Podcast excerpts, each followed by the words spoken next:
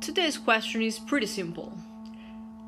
Well, not really, but let's try to make it simple. Is killing Eve killing it or committing suicide? Season 3 has been longly awaited for many, many fans, including myself. I love this show. I discovered it three years ago, I think. Two years ago. Yeah, two years ago. Season 2 was already out. When I saw an article talking about this relationship, this strange relationship between two women a spy and an assassin. Some sort of cat and mouse situation. I was like, this seems interesting. So, of course, I watched the first episode and I couldn't stop. I binge watched the whole thing. I couldn't stop. I was completely seduced and in love with the story, with the characters, with the essence of the show, with the aesthetic of the show. And also, of course, I felt like I have never seen anything like it. It's dry humor and it was dark, but it was funny. It was bubbling. It was sparkly. I don't know. I loved it. And back then, I didn't know who Phoebe Waller Bridge was. I had no idea. After watching season one, of course, I watched Fleabag. I tried to, anyway. But it didn't hook me. You know, like it felt different. Maybe I wasn't prepared back then to watch it. Six months later, I started watching it again and I loved it. Season 2 is by far one of the best seasons that I have watched in my life. The story, the characters.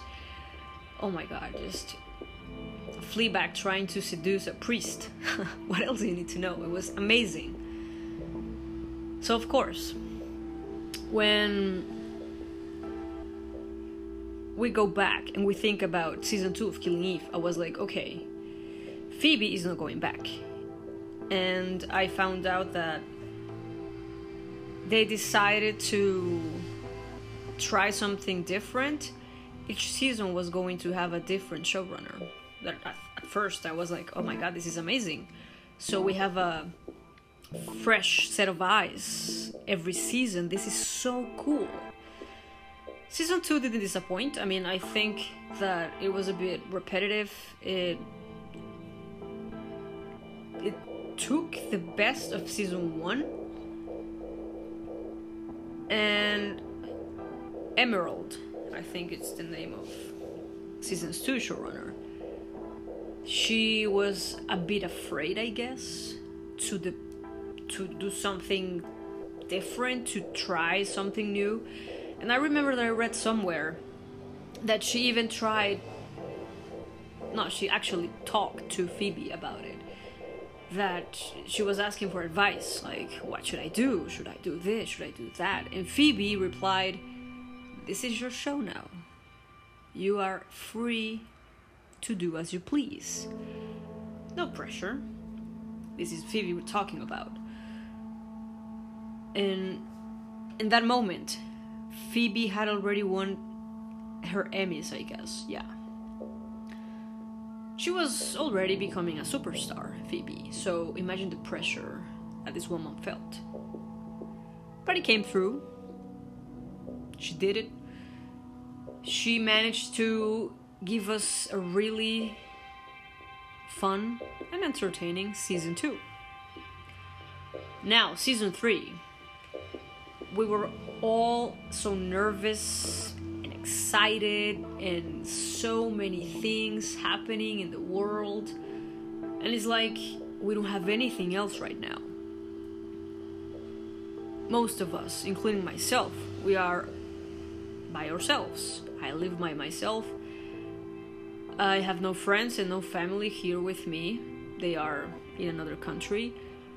So my biggest companion is my TV, TV shows, movies.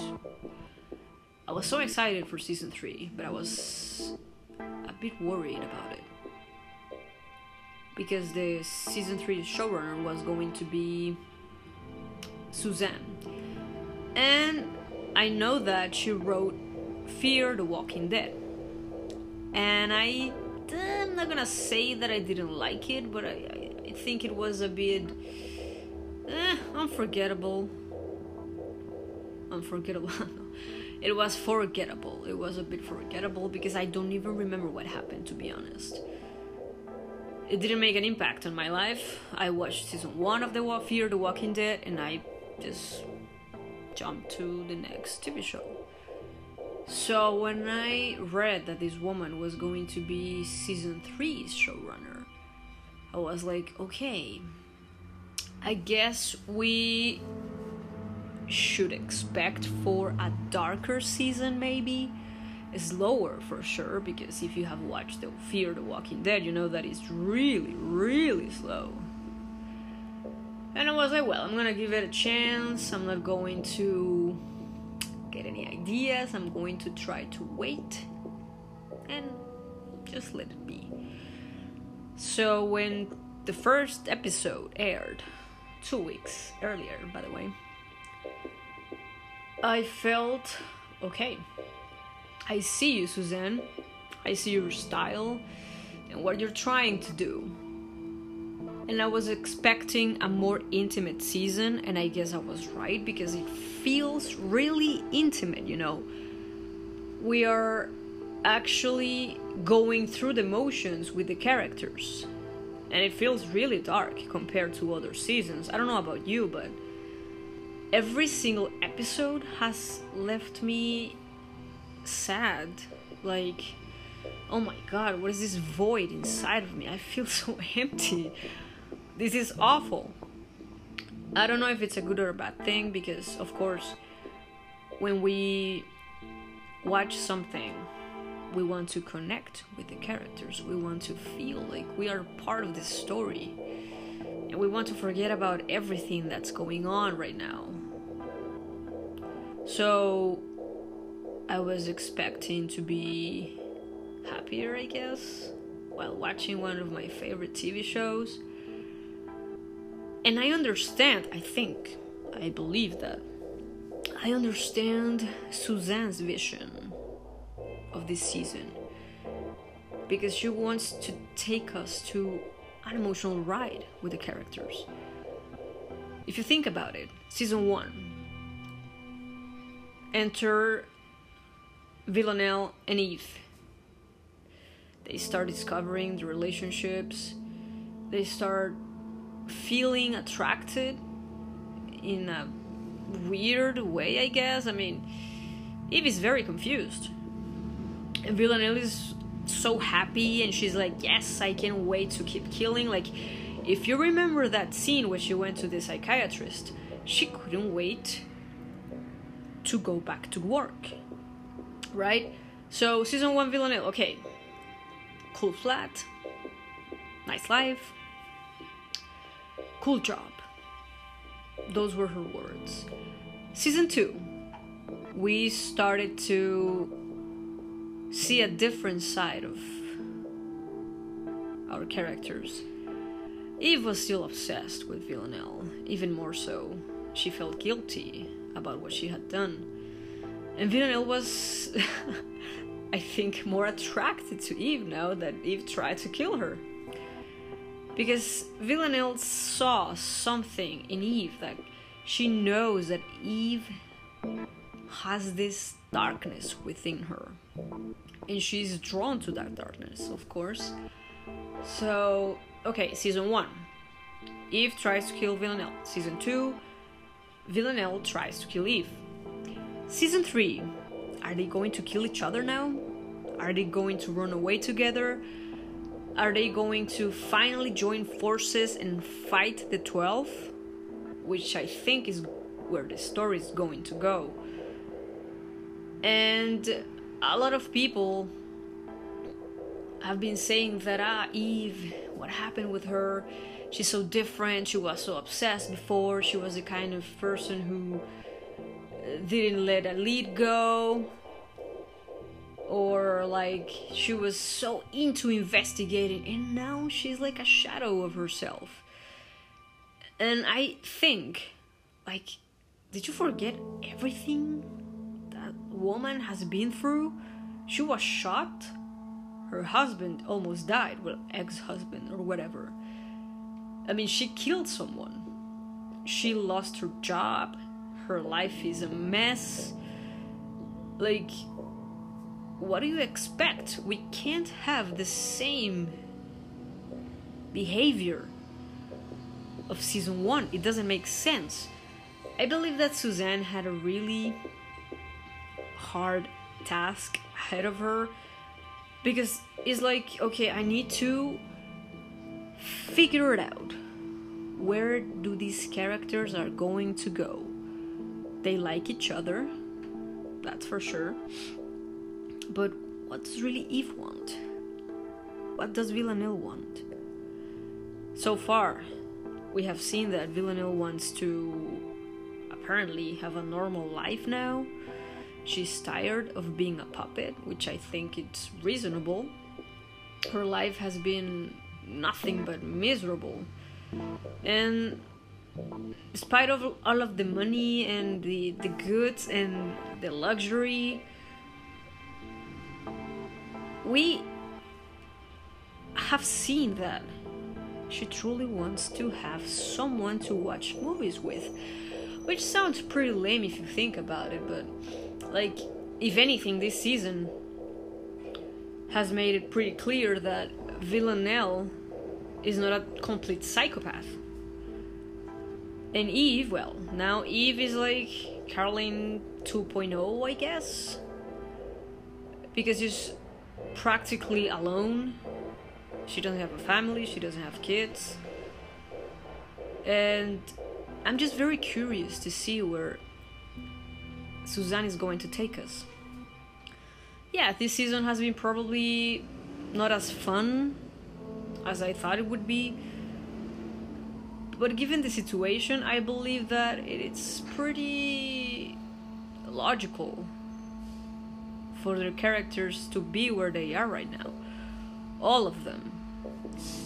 Now, one thing that I truly don't understand is Geraldine. What is she doing there? Like, is she a double agent? Is she a spy? Is she just normal and she's there to take care of Caroline? Like, what is going on with that woman? Like, I have no idea. And yesterday, May 17th, episode 6 aired. And we saw that Villanelle is exhausted. She doesn't want to do that anymore. And we saw that Eve practically said goodbye to Niko. I mean, I don't know if I misread that scene when she's at the hospital and she's looking through the window and then she turns around and like walks away. And she's like, okay. Goodbye, Niko. So, I'm very curious to see where this is going. And I hope that these last two episodes compensate for like all of the plot holes and time traveling and weird things that we have to and we have been enduring this season three because okay, what happened with Villanelle's wedding? Like, where's where, where's her wife? Pointless.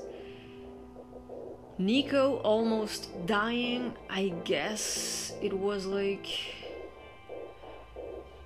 Eve's final motive to go. Like, okay, if I don't leave, he's going to die probably, and he's going to get killed because of me. So yeah. I guess so. Poor Niko, though. And Constantine, well, go figure. We, we actually have no idea who he has been working for all along. Like, I don't know. And Dasha, I think she's going to die because she she has been playing with fire. So for all of those people that are criticizing this season and are bashing Suzanne because she destroyed what Phoebe did. She destroyed all of this story that came before season 3. Give her a chance. I think that she's doing a decent job. I think that we need this. We need to set up these things in order to be able to continue with the story in a more meaningful way. We have been learning a lot about our characters and I really I have enjoyed that. So I'm hopeful. I'm really hopeful for season the season finale and all that is coming. And I guess that we will have to wait and see.